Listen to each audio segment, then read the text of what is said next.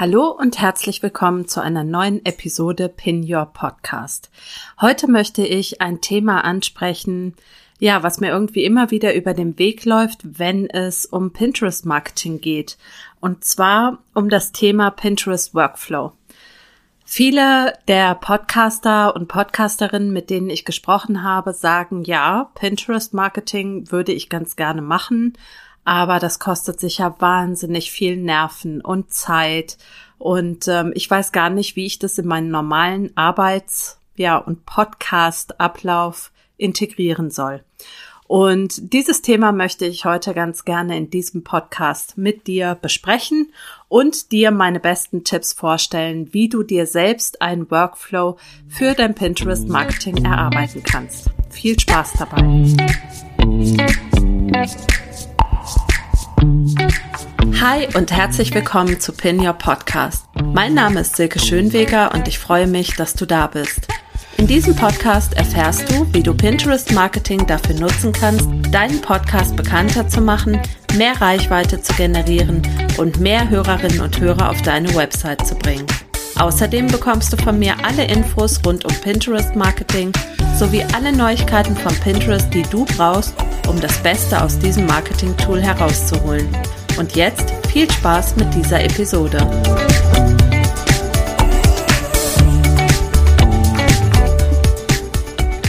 Ja, herzlich willkommen zu dieser Episode Pin Your Podcast.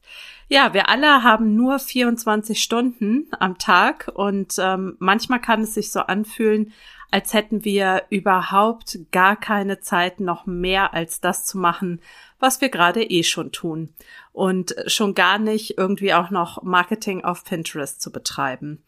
Und ähm, ich kann das total gut nachvollziehen dass man sagt, ich möchte nicht noch einen weiteren Kanal in meine, ja, in meine Content-Produktion integrieren müssen.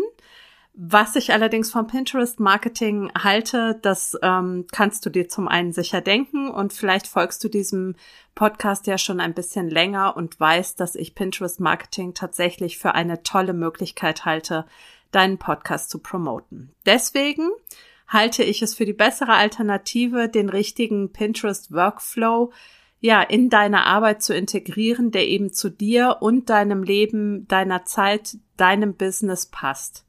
Und deshalb gebe ich dir hier in dieser Podcast-Episode eben meine Pinterest-Tipps und Strategien mit, wie du deine Zeit, die du mit Pinterest Marketing verbringen solltest, bewusst nutzen kann. Wichtig an dieser Stelle, ist, dass du immer dran denkst, dass ich dir hier nur Vorschläge mache und dir nicht sagen kann, dass du diesen oder diesen Weg einschlagen solltest, sondern du musst selbst für dich herausfinden, ja, was der beste Weg ist und mit welchem Workflow du am besten zurechtkommst. Aber ich möchte dir einige wichtige Tipps mitgeben, so dass du besser entscheiden kannst. Ja, was sind denn nun die Voraussetzungen, um sich überhaupt einen passenden Workflow für das Pinterest Marketing, ja, zu erarbeiten. Zunächst einmal brauchst du natürlich ein fertiges Pinterest-Profil, welches du auch schon mit Keywords optimiert hast.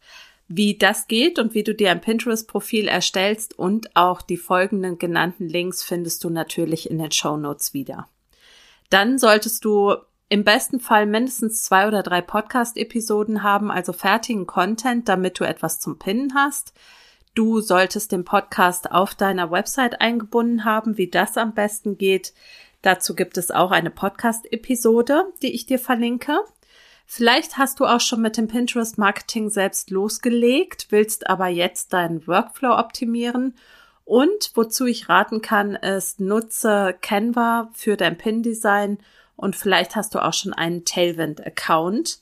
Ähm, das sind so die Punkte, also sprich ein Pinterest-Profil, einige Podcast-Episoden. Diese Podcast-Episoden sollten auf der Website eingebunden sein. Ähm, Canva und Tailwind als Tools, die du nutzen kannst und solltest und wie das Ganze dann funktioniert, erfährst du jetzt.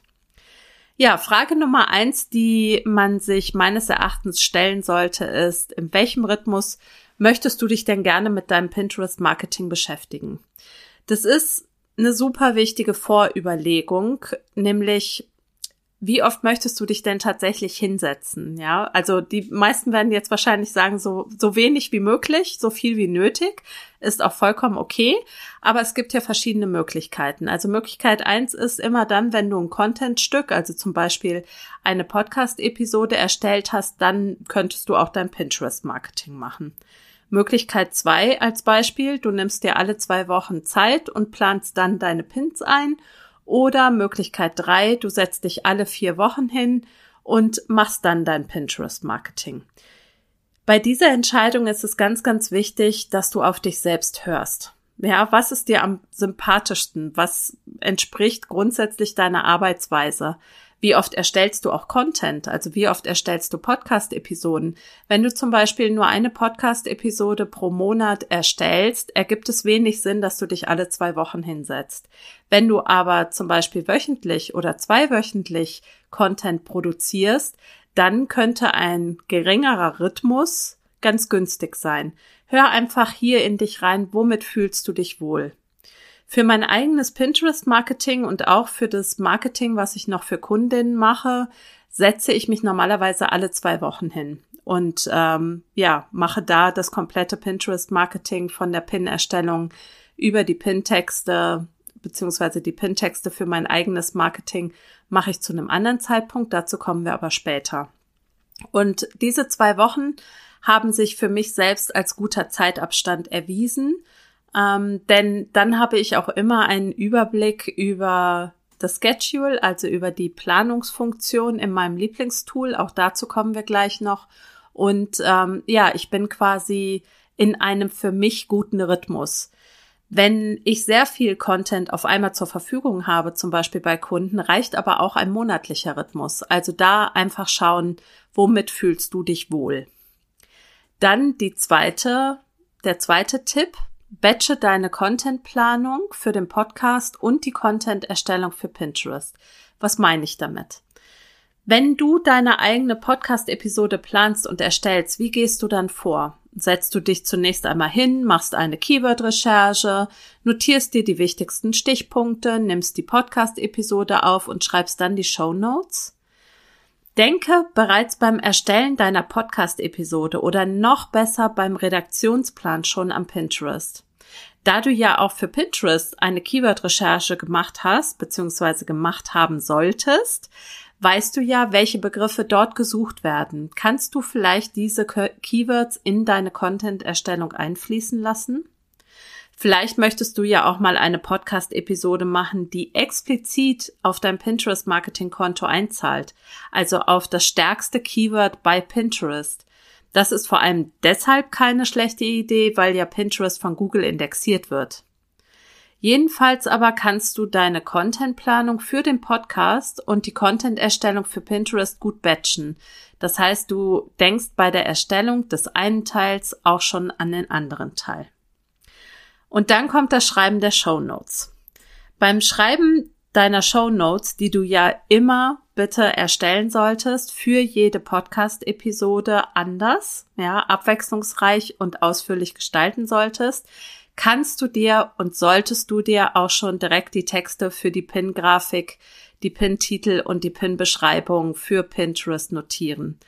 Du bist dann ja einmal im Thema. Du hast dich einmal mit dem Thema der Podcast-Episode auseinandergesetzt, machst gerade schon Zusammenfassungen oder den Teaser für deine Show Notes und wenn du jetzt schon die Texte für Pinterest schreibst und von mir aus auch für Social Media Kanäle, dann spart dir das eine Menge Zeit und Arbeit, wenn es dann tatsächlich an das Einplanen deiner Pins geht.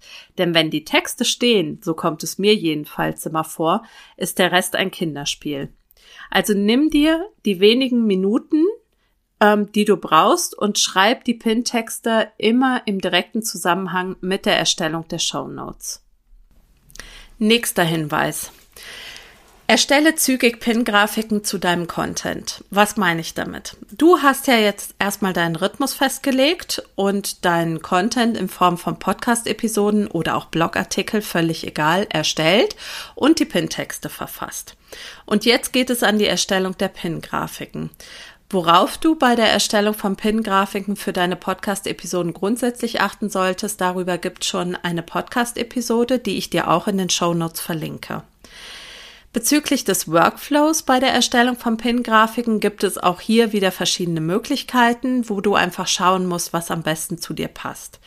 Entweder du setzt dich nach der Erstellung deines Contents direkt hin und kreierst die passenden Pin-Grafiken zum Content.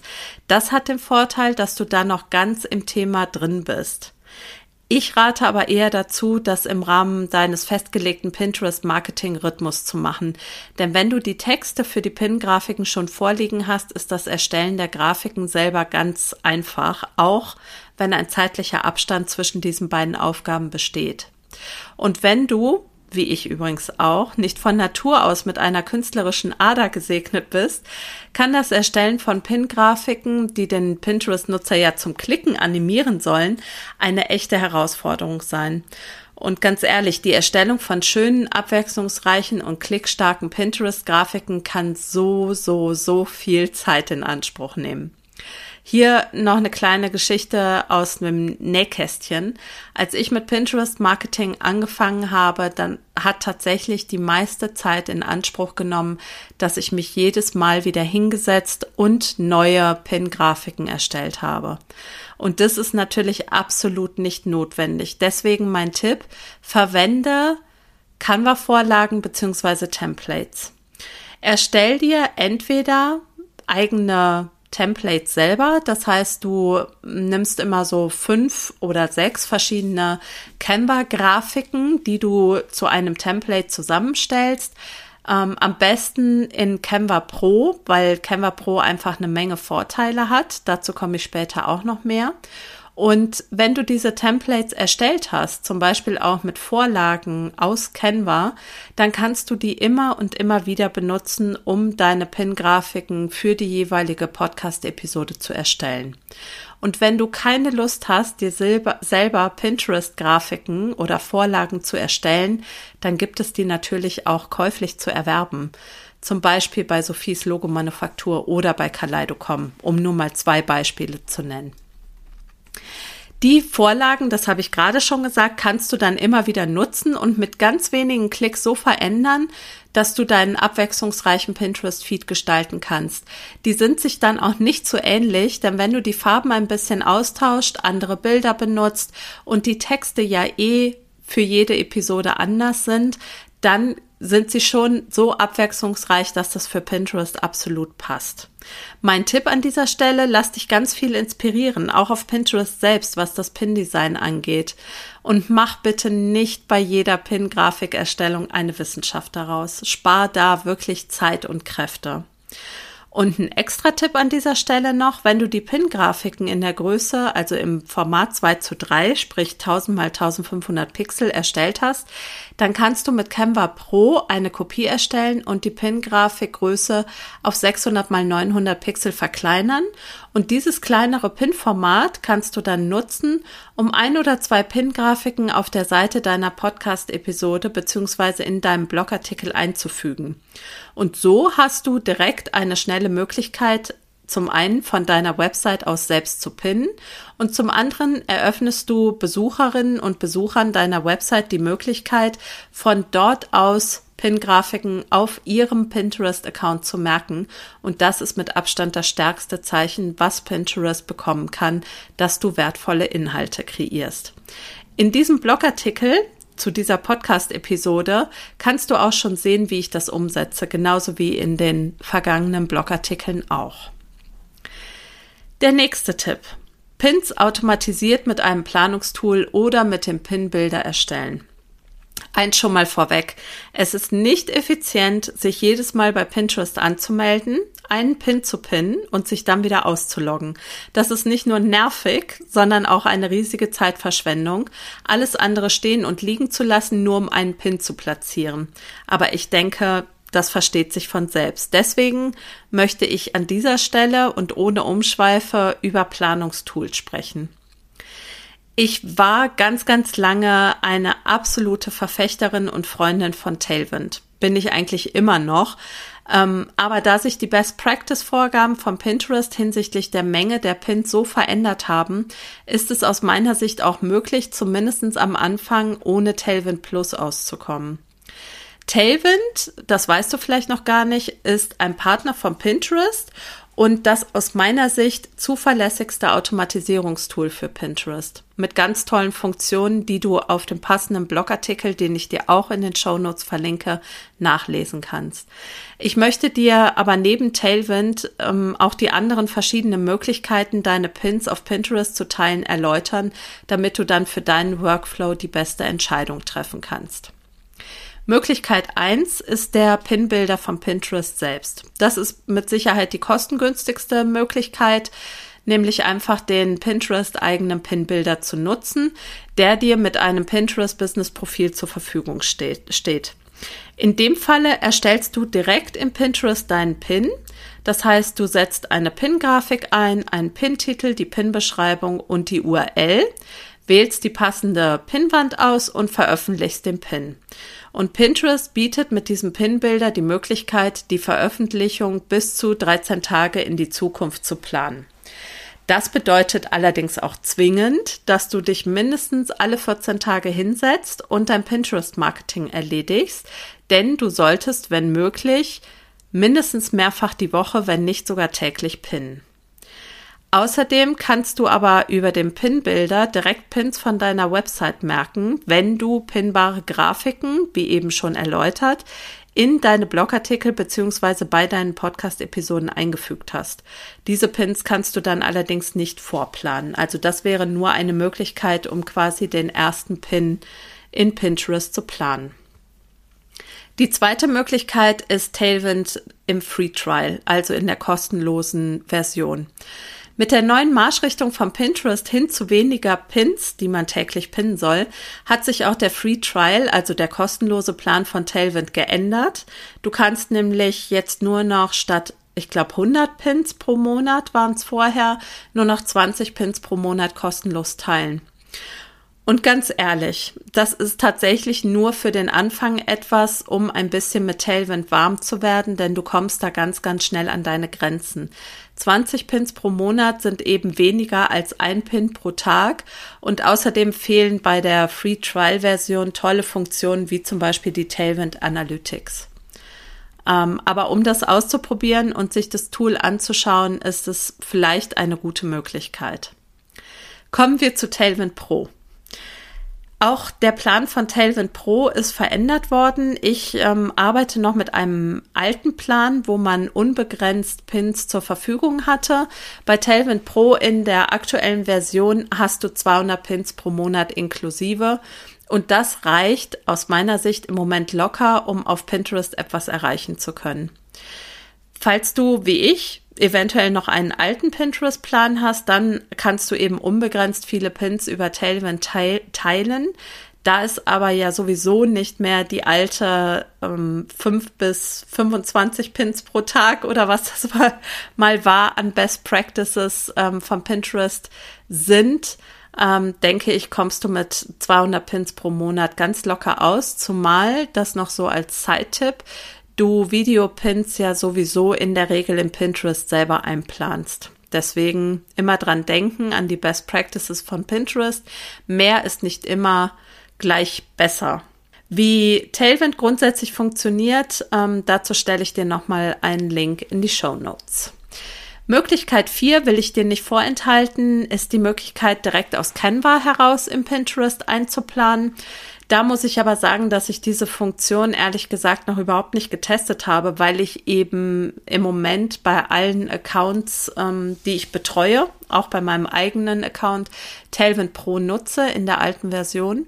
Und ich auch gehört habe, dass die Funktion noch ziemlich buggy sein soll und nicht wirklich gut funktioniert. Aber bei Canva tut sich ja immer super viel und ich kann mir durchaus vorstellen, dass sie es schaffen könnten, eine echte Konkurrenz zum Pinterest Pinbuilder oder eine Alternative zu Tailwind zu werden.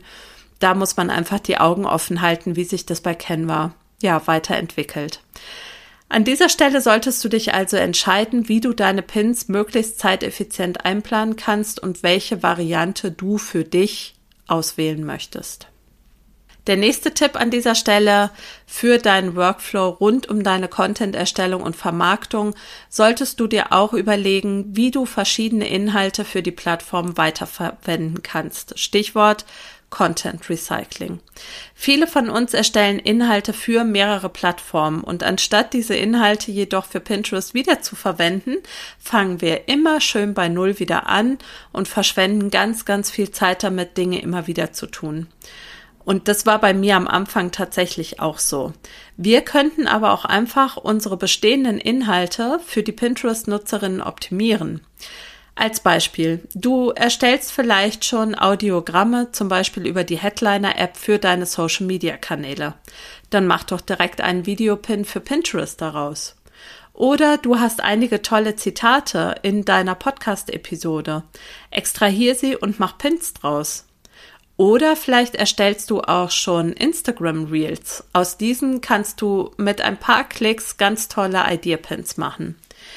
Teile von Podcast-Episoden oder YouTube-Videos, Facebook- oder Instagram-Lives können ebenfalls super für Pinterest wiederverwendet werden. Überlege dir also bei der Content-Erstellung für andere Kanäle, insbesondere für Social-Media-Kanäle schon, wie du die Einzelteile für Pinterest nochmal nutzen kannst, lege sie dir dann schon in die entsprechenden Ordner für Pinterest und mache dir hilfreiche Notizen. Zum Beispiel kannst du ja auch die Texte, Texte, die du für Social Media nutzt, auch auf Pinterest in ähnlicher Form wiederverwenden. Und wenn es dann an die Content-Erstellung, also Pins für Pinterest geht, greifst du auf diese Inhalte zurück und kannst so eine Menge Zeit sparen. Ja, das war's an Tipps an dieser Stelle. Also, Fazit, so ein richtiger Workflow macht den Unterschied, ob du das Pinterest Marketing dauerhaft durchziehst oder nicht. Setze dich deshalb ganz, ganz in Ruhe hin, schaue dir die einzelnen Arbeitsschritte von der Podcast-Episode bis zum Pinnen auf Pinterest an und überlege dir Schritt für Schritt, wie du deinen Workflow optimieren kannst. Und wenn du das Gefühl hast, dass du das alleine nicht schaffst oder du dir auch eine Abkürzung und Unterstützung dabei wünschst, deinen Workflow zu erarbeiten, dann möchte ich dich an dieser Stelle auf mein 1 zu 1 Coaching aufmerksam machen, wo wir uns dein Pinterest Marketing von A bis Z anschauen und für dich ein passendes Unternehmensprofil erstellen und einen Workflow erarbeiten, den du super in deine sonstige Content-Erstellung und Produktion integrieren kannst und zwar zu 100 Prozent auf dich zugeschnitten. Auch die Infos zu diesem Pinterest 1 zu 1 Coaching für Podcasterinnen verlinke ich dir in den Show Notes. So, ich fasse dir noch mal ganz kurz zusammen, worüber wir jetzt gesprochen haben. Dein Pinterest Workflow.